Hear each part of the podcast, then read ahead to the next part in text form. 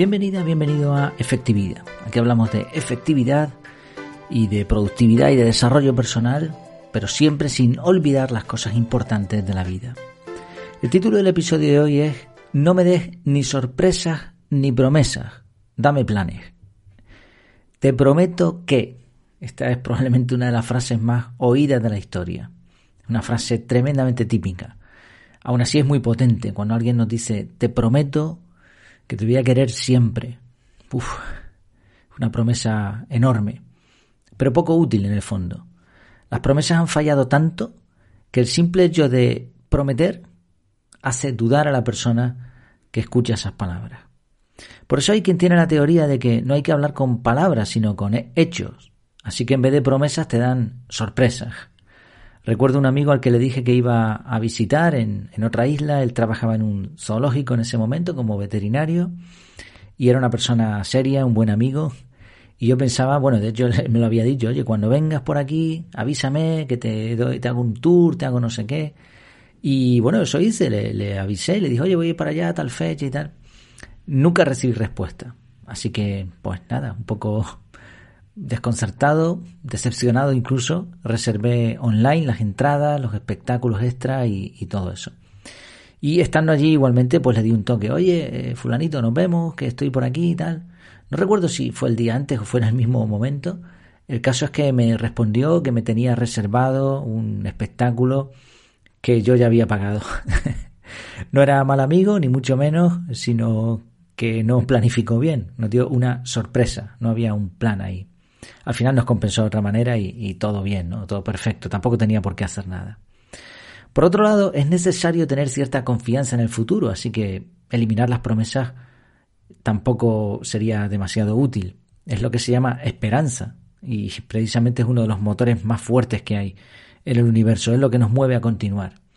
Pero contrario a lo que la gente piensa, tanto la fe como la esperanza deben sostenerse en planes, en algo firme. Hoy vamos a hablar de la diferencia desde un punto de vista práctico. Antes, como siempre, en, esta, en estas últimas semanas, pues recordarte que ya puedes acceder a la academia, donde hay planes concretos y los he ido explicando a lo largo de los diferentes episodios. De todas formas, si no, échale un vistazo a la página principal de, de mi web, efectividad.es, ahí tienes todos los detalles y también te puedes apuntar en el formulario si cuando lo estás escuchando no está en marcha o no ha desaparecido la web, una de las dos cosas.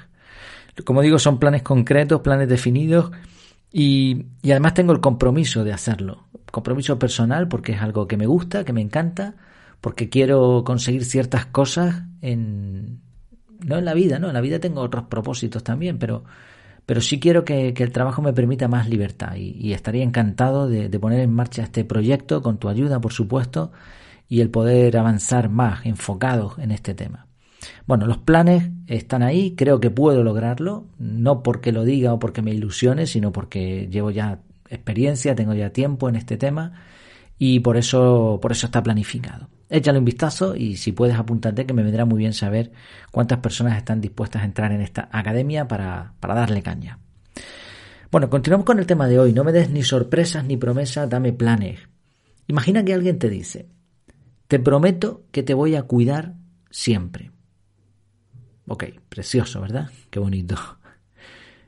No sé, imagina la escena, a lo mejor que, que es una persona que te está diciendo eso, familiar o alguien que te pretende, y te dice, te prometo que te voy a cuidar siempre. Potentísima esta frase. Pero ahora imagínate que no es la única persona que está ahí. Aparece otro pretendiente, otro familiar, y te dice, yo también te prometo que te voy a cuidar siempre. Pero añade, mira, gano tanto al mes soy fijo en el trabajo, soy funcionario público. Eh, tengo ahorrado tanto. Te voy a hacer una transferencia mensual, mira, la estoy programando ya.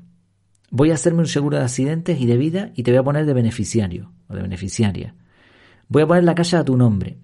He contratado una agencia de seguridad que es que no te va a pasar nada. Y todos los días tengo aquí agendada una llamada para preocuparme para saber cómo estás. Y bla, bla, bla, bla. Bueno, más allá de que ha roto todo, todo el encanto posible del momento, si es que había alguno, ¿con cuál te quedaría?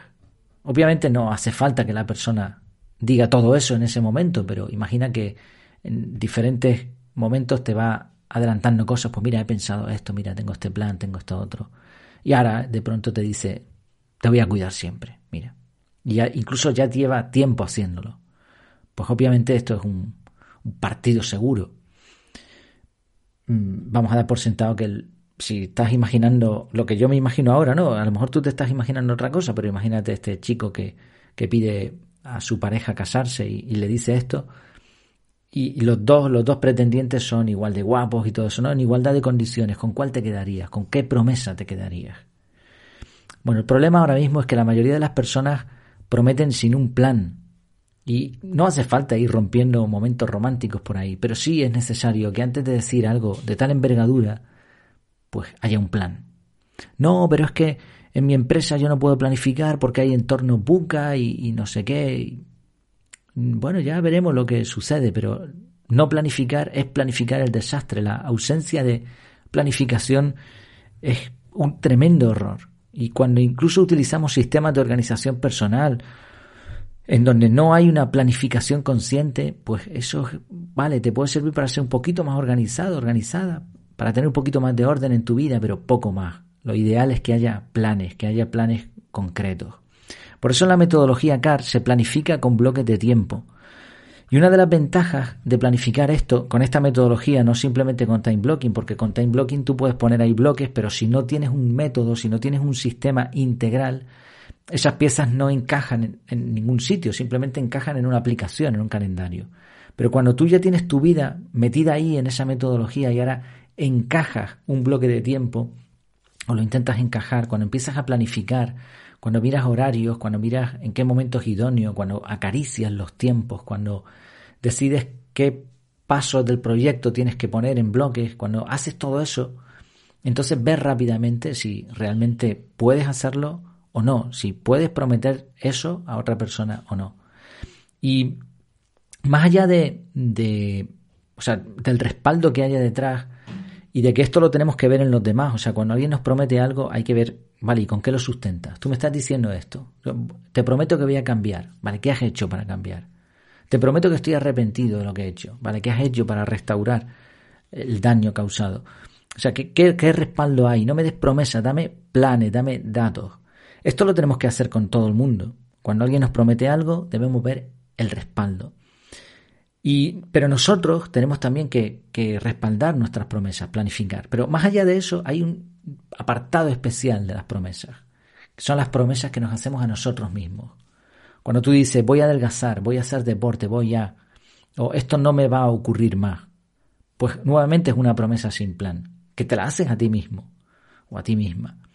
Pero cuando tú ahora dices, no, voy a cambiar mi alimentación, y ahora capturas, y ahora cuando haces tu análisis, como se hace en el método CAR, dices, vale, ¿esto cómo lo puedo llevar yo a bloques de tiempo? Vale, pues puedo hacer esto, esto y esto. Ok, pues voy a poner un bloque repetitivo aquí, voy a poner un bloque de dos horas aquí para aprender alimentación, me voy a leer un libro, me vale, todo eso lo, colocas en el calendario y ahora te das cuenta de que no cabe.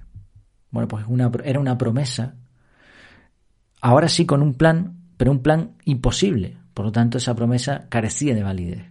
O decide, bueno, esta promesa que me estoy haciendo a mí mismo la quiero cumplir, pero para eso tengo que eliminar esto, esto, porque no me cabe.